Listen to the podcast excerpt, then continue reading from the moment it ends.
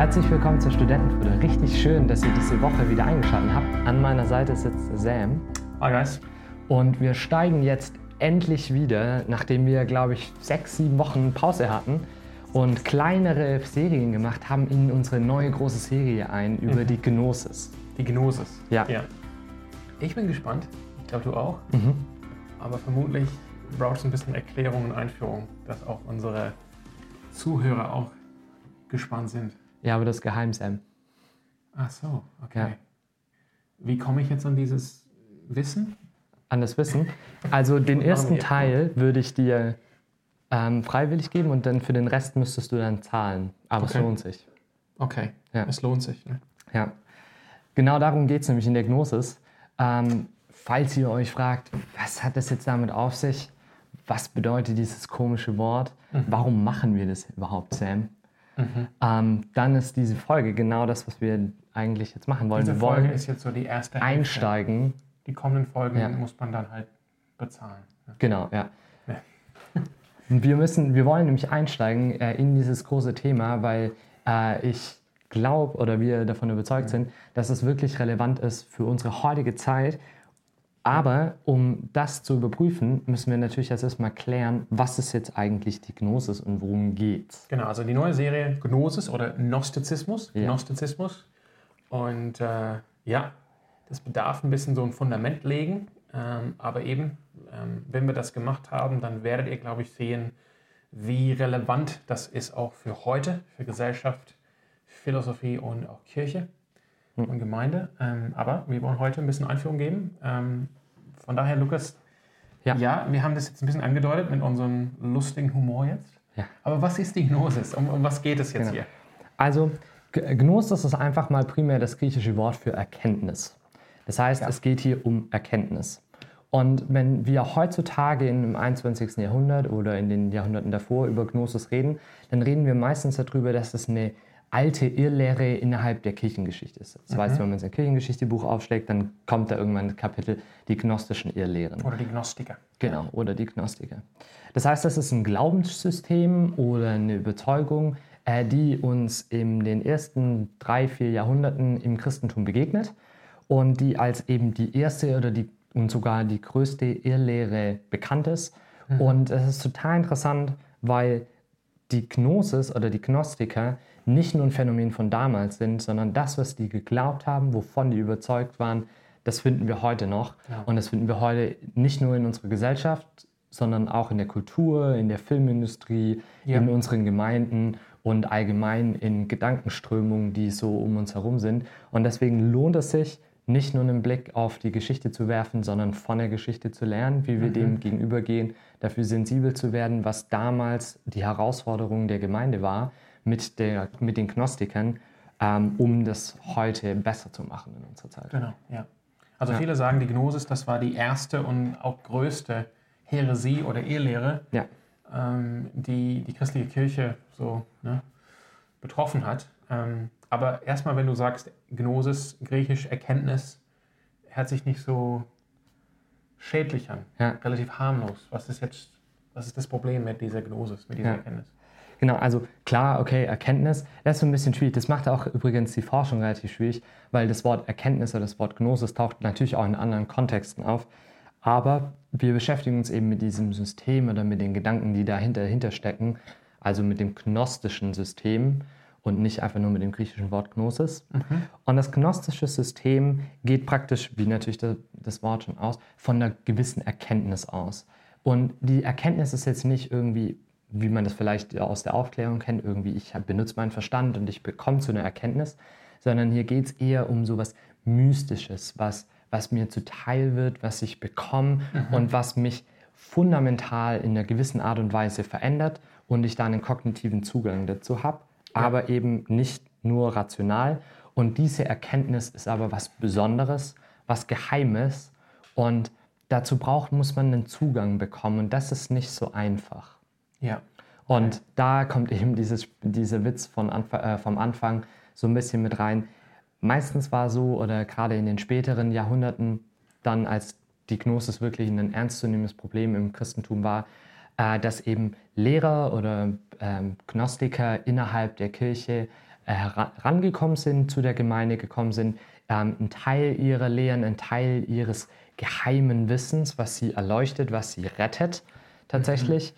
das eben kostenlos zur Verfügung gestellt haben und dann aber Leute aussortiert haben, die bereit waren, auch teilweise Geld zu zahlen, um ihnen das vollständige Geheimwissen zu geben, um eben so eine, so eine Zusatzgruppe oder so einen Zusatz eben zu geben zu dem, was sonst standardmäßig in der Kirche oder in der mhm. Gemeinde gelehrt wurde. Also schon so eine geistliche Elite, ja. ein Stück weit. Genau. Ähm, okay. Ja, und wo kam das her, diese Gnosis? Ja. Das ist tatsächlich ein sehr, sehr gute, eine sehr, sehr gute Frage.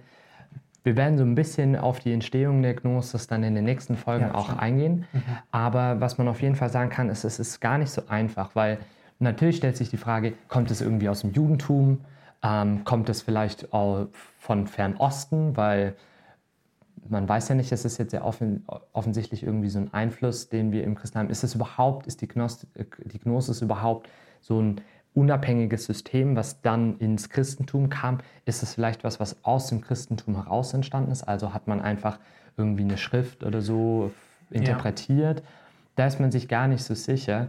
Ähm, und die einen sagen, ah, guck hier, und die anderen sagen, ah, guck da. Und ähm, da gibt es eine große Diskussion und die Quellenlage sieht da auch ein bisschen mhm. konfus mhm. aus. Ja. Was man aber auf jeden Fall sagen kann, dass wenn man dann in den späteren Verlauf der Geschichte guckt, da gibt es dann richtige Systeme, die fast un, die unabhängig auch funktionieren. Mhm. Da sind sich dann auch beide Lager wieder einig, mhm. ähm, dass die Gnosis so ein bisschen wie so ein Parasit funktioniert.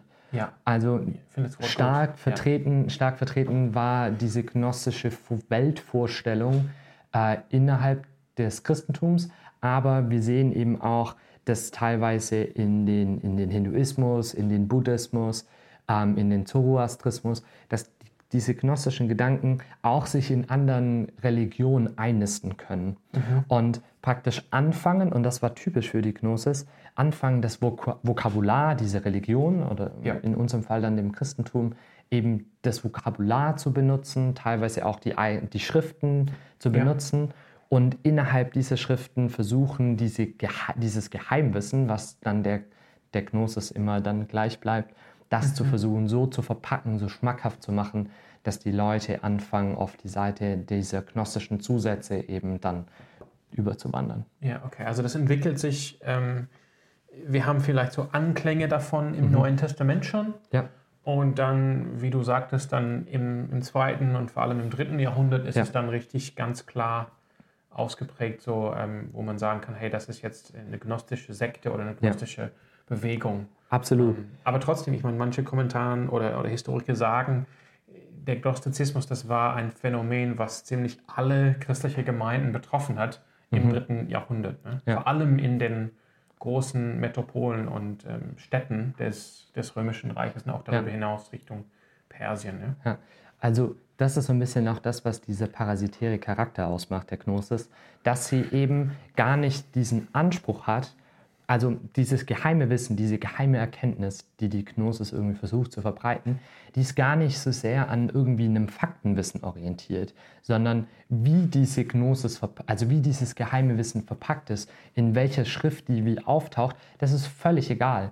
Äh, und das sieht man auch, dass im Endeffekt jeder gnostische Lehrmeister seine eigenen Sachen einfach produziert und die sich teilweise auch ähm, widersprechen ja. oder einfach seine eigenen Geschichten produziert, um dieses Wissen zu verteilen. Ja. Und damit verbreitet sich das natürlich überall, weil es eigentlich gar keinen Anspruch hat auf irgendwie eine Korrektheit und damit versucht sich von allen Dingen ein bisschen was zu nehmen. Also wir sehen eigentlich auch im Gnostizismus schon Ansätze von so einem, also so ein synkretistischer Ansatz. Ich pick mir ein bisschen diesen Gedanken und diese Wörter pick ich mir aus dem Christentum, diese mhm. Gedanken und diese Wörter pick ich mir vielleicht mhm. aus, de, aus dem Hinduismus und manch ja. das dann zusammen äh, zu meiner eigenen gnostischen Weltanschauung oder Religion. Genau, also das sind, ja. das sind Teile von der griechischen Philosophie. So viel, da, genau, ja. Von der babylonischen, ähm, persischen Astrologie, ja. ähm, eben von, diesem, ähm, von dieser Feuerreligion aus, dem, aus Persien. Ähm, wie spricht man das, das aus auf Deutsch? Zoroastrismus. Ja, okay. ja, also Zoroastrismus ist echt kompliziert. Ja. Man kennt aber eigentlich äh, Zarathustra. Genau, also sprach Zarathustra. Zarathustra, ja. Also genau, also das ist auch, ähm, und vielleicht sogar Ja. aus äh, Indien, ähm, Ja. also über Persien, Babylonien, Mesopotamien, dann ins Römische Reich, ähm, auch aus Ägypten. Wir wissen auch zur Zeit des, äh, des, also der Entstehung des Christentums, dass da auch ähm, aus der alten ägyptischen Religion da viele Einflüsse ausgegangen sind auf die Mhm. römische und griechische äh, Götter und ähm, ja, Religion. Ähm, also das wird alles so gemischt. Ja. Auch jüdische Einflüsse. Ja, Genau, klar, okay. natürlich. Ja. Und die, äh, und ich meine, du, du meintest es ja schon, selbst im Neuen Testament gibt es so einzelne Stellen, wo man so ein Gespür dafür Ja. bekommt. Paulus warnt uns ja in jetzt in einem allgemeineren Sinn nicht zwingend für, auf die Gnosis bezogen, aber zum Beispiel im Kolosserbrief warnt er uns ja vor diesen Philosophien und dass das irgendwie, dass wir diese Burgen und diese Festungen, diese Philosophien einnehmen sollen und da Widerstand leisten sollen. Aber auch vor allem an Timotheus dann schreibt er ja und warnt Timotheus ganz, ganz genau vor diesen Leuten, die diese sogenannte Erkenntnis, und daher kommt dann auch diese sogenannte Erkenntnis. Genau, diese sogenannte Erkenntnis, also die sogenannte Gnosis, kommt, äh, warnt er explizit den Timotheus davor. Das heißt, irgendwie steckt da schon so ein bisschen was drin und das muss irgendwie was gewesen sein im ersten Jahrhundert nach Christus. Aber ich, ja, Aber aber genau. ich denke trotzdem, wir haben jetzt gesagt, äh, Gnosis, geheimes Wissen, Ja. ähm, irgendwie elitäre ähm, Mhm. zwei Klassen Religion oder auf jeden Fall zwei Klassen Ja. Christentum, ähm, vermischt mit dem, mit dem christlichen Glauben, auch, auch nicht nur vom Glauben her, sondern auch in der Praxis. Ähm, und, aber, aber warum, wir haben glaube ich noch nicht, noch nicht genug gesagt über den Inhalt. Genau, warum ist ja. das jetzt so problematisch? Ne? Also la- lass uns mal versuchen, als erstes mal zu überlegen, also lass uns mal versuchen, als erstes mal den Inhalt anzugucken und dann sehen wir schon ganz schnell schnell, Ja. was daran tatsächlich problematisch ist. Also was die, was die meisten gnostischen Vorstellungen gleich haben, ist, dass sie um die, also gerade im Christentum, um die biblische Erzählung eine Ja. Vor- und eine Nachgeschichte so ein bisschen herumarbeiten und ähm, die biblischen Texte anders auslegen. Und zwar beginnt es damit, dass die äh, Gnostiker sehr, sehr stark dualistisch getrieben sind. Also sie haben einen eigenen Schöpfungsmythos, der, egal wie er dann am Ende aussieht, aber immer dem biblischen Schöpfungsbericht vorausgeht. Das heißt, wir haben diese eine ferne große Gott, den nennen sie tatsächlich auch dann Vater. Und dieser Gott, der teilt sich dann auf in solche Eminationen, die, er Äon, äh, die Äonen genannt werden. Und diese Das kommt einzelnen. schon aus dem Platonismus. genau, oder? das ist Diese so- Vorstellung von den. Man hat dieses Idealen, ja. oberste Prinzip und aus diesem Emanation. obersten Prinzip eman- emanieren dann einzelne Ideen, diese reinen Ideen. Das ist ein Platonismus. Okay, ja. Ähm, und das findet man praktisch jetzt im, im Gnostizismus auch. Und diese einzelnen Ionen, die haben dann wieder, werden dann personifiziert und teilen sich dann so ein bisschen auf. Und dann äh, wollen die eben auch, wie diese oberste Gott sie geschaffen hat, gibt es dann ein paar, die wollen auch irgendwie was schaffen. Und dann vermischt sich das und dann entsteht da plötzlich ein Schatten und aus diesem Schatten entsteht dann die materielle Schöpfung. Und Also diese, die materielle Schöpfung ist schon ganz Genau. weit weg von Ja. dem Vater, von dem einen. Ja. Genau, und die materielle Schöpfung, die Welt, in der wir leben, hat gar nichts mehr mit diesem Göttlichen zu tun. Das Göttliche wird als Licht und als heilig und als rein identifiziert und unsere materielle Schöpfung ist eigentlich nur ein Missgeschick, Verfallen. verfallen, böse. genau. Und der Gott, der oder diese, dieses Äon, der diese materielle Welt geschaffen hat, der wollte so sein wie der große Vater. Und weil er eben dieses Teil gepackt hat und die Materie entstanden ist, nannte man den eben Demiurg. Und Demiurg ist einfach nur griechisch für Handwerker. Und diese Demiurg ist praktisch eigentlich dann das, ähm, oder wird dann im Gnostizismus mit dem Gott des Alten Testaments identifiziert und als, was, als ein böser Typ dargestellt, weil er eben diese schlechte, miese Schöpfung geschaffen hat Ja. und weil er teilweise Lichtgestalten dann da drin eingeschlossen und gefangen Ja. genommen hat in dieser bösen, dunklen, Ja. materiellen Welt. Diese Lichtgestalten und diese Funken, die er mittransportiert hat in die Welt, das sind dann wir Menschen. Ja.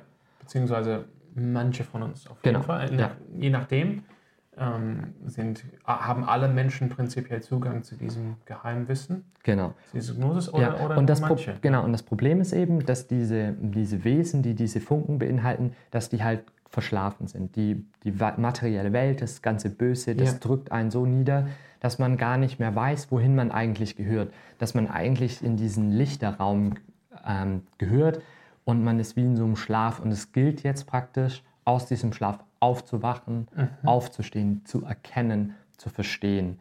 Und dafür braucht es, und da kommt jetzt jemand anderes ins Spiel, eine Erlösergestalt, die wird tatsächlich auch Christus dann genannt in, den, in diesen Schöpfungserzählungen. Und Christus ist im Endeffekt für sie auch nur ein Teil von diesen Äonen, Ja. also eine Lichtergestalt, die dann auf die Erde kommt, in einem, in einem Scheinkörper und was Oder sogar den Menschen Jesus von Nazareth Genau, ja. irgendwie einnimmt Ja. für die Zeit zwischen seiner Taufe und kurz bevor kurz bevor er gekreuzigt wird wird. Genau.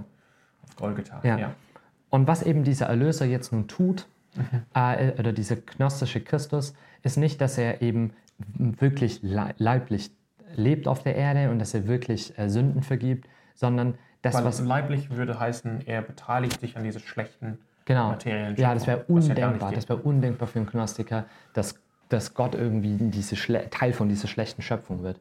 Ähm, und dieser gnostische Christus, der erlöst und rettet, indem er dieses geheime Wissen weitergibt. Das heißt, er erklärt und er weckt mit seiner Lehre, mit dem, was er gelehrt hat, weckt er diese Funken in den Menschen auf. Er lässt sie aufwachen und durch das geheime Wissen, wohin sie eigentlich gehören, woher sie Diese eigentlich kommen, ne? genau, ja, dieses Licht, ähm, ermöglicht er ihnen dann nach dem Tod erlöst zu werden, also dieses, dieses schlechte Materielle Ja. hinter sich zu lassen und dann wieder zurück ins Licht zu kehren. Also nichts mit Auferstehung, Überhaupt nicht. sondern Gar nichts damit die zu tun. Seele, Ja, wenn man will. ja, Diese, also in der Seele befindet sich diese Funke und die Seele kehrt zurück genau. Ja, nach oben ja, in Richtung des Vaters oder des genau. einen. Ne? Ja. Ja. Und das ist eben das, dass man eben dieses Wissen braucht, um eben aufzuwachen, um dann aufgewacht wieder zurück in dieses Licht zu kehren. Und es geht jetzt darum, irgendwie das weiterzugeben an die Auserwählten, die dann dieses gnostische Wissen bekommen, um dann das richtig zu kapieren, wie Ja. es wirklich läuft, wie tatsächlich diese Welt ist. Also es ist total krass, weil was die Gnostiker damit eben in, im Endeffekt machen, dass sie hinter dem, was dann auch in den biblischen Geschichten ist, nochmal ein tieferes Narrativ drunter legen und sagen, wir haben wirklich verstanden, wie die Welt aufgebaut ist. Ja. Wir wissen, was wirklich der Grund ist, warum wir auf der Welt sind, warum wir wirklich leiden. Und dieses Wissen, ihr brauchen wir, braucht ihr und ihr kriegt das nur von uns, damit ihr wieder in diesen erlösten Zustand zurückkommt. Ja. Das heißt, nach diesem Bild, entweder die Apostel waren so Botschafter von diesem Lichtgestalt, von Ja. diesem Christus und die, die, die ursprüngliche Lehre der Apostel ist verfälscht worden durch die christliche Kirche, durch die orthodoxe Kirche. Ja. Und ähm, jetzt kommen halt die Gnostiker mit dem tatsächlichen Geheimwissen, mit der tatsächlichen Überlieferung der Apostel. Äh, Oder aber in den christlichen Schriften ist so eine oberflächliche ähm, Leseart da, wie, man die, wie man an die Texte gehen kann. Ja. Und, diese, und das ist irgendwie genügend für, das, für die einfachen Menschen, Ja, genau. ähm, die vielleicht nicht geistlich sind, aber halt für die, die halt diese, diese, diese, diesen Funken in sich tragen, Ja. die brauchen dann den Zugang zu dem Geheimwissen, was unter, dem, unter der Oberfläche des Textes steht. Genau. Ja. Also, okay. Ja. und es ist total krass und perfide teilweise, weil um dieses Geheimwissen eben zu transportieren und zu verdeutlichen, äh, wie das passiert, nehmen sie ganz oft auch irgendwelche christlichen Gleichnisse, zum Beispiel das Gleichnis vom verlorenen Schaf und sagen dann, ah, guck mal, jetzt, ich habe dir hier das Geheimnis erklärt, jetzt lest doch nochmal den Text, ist doch offensichtlich, wie, dieser, die, wie dieses eine Schaf rausgeht, wie, wie du als Funke weggehst von diesem Licht und jetzt der, ein Teil des Lichts in Form von diesem Hirten eben dir nachläuft in diese Dornen, in, dieses Ab, in diesen Abgrund und dich aufweckt, damit du zurückkehren kannst. Und so versucht man eben das, was, also dieses Weltbild, so, also, oder die, die christliche Sprache zu benutzen und die christliche Sprache so zu verzerren, damit sie dann passt auf das, was man eigentlich sagen möchte, um so die Lehre weiter innerhalb des Christentums zu verbreiten. Ja. Ja, das heißt, die, ähm, wir, wir als Menschen nach diesem gnostischen Weltbild, wenn man will, oder Weltanschauung, es ist nicht so sehr, dass wir, ähm, was ja die, die Botschaft der christlichen Kirche im Evangelium ist, wir brauchen Erlösung von dem Bösen Mhm. oder Erlösung eigentlich von der eigenen Schuld und von der eigenen Sündhaftigkeit Ja. als Teil des Evangeliums, nicht das ganze Evangelium, aber schon das Teil, sondern wir brauchen auch wir brauchen Erlösung von unserer Umwelt, von, von Ja. da, wo wir sind. Aber Ja. eigentlich sind wir, aufgrund dieses, dieser, dieser Funken in Ja. uns, wir sind schon göttlich. Ne? Ja, genau. Also in uns ist eigentlich die, die göttliche. Kraft oder die, die göttliche Natur. Eigentlich, eigentlich stimmt mit dir gar nichts. Du, bist, du schläfst nur, aber es ist kein Problem. Ich weck dich auf und wenn du aufgewacht bist, äh, dann kannst du hier abhauen.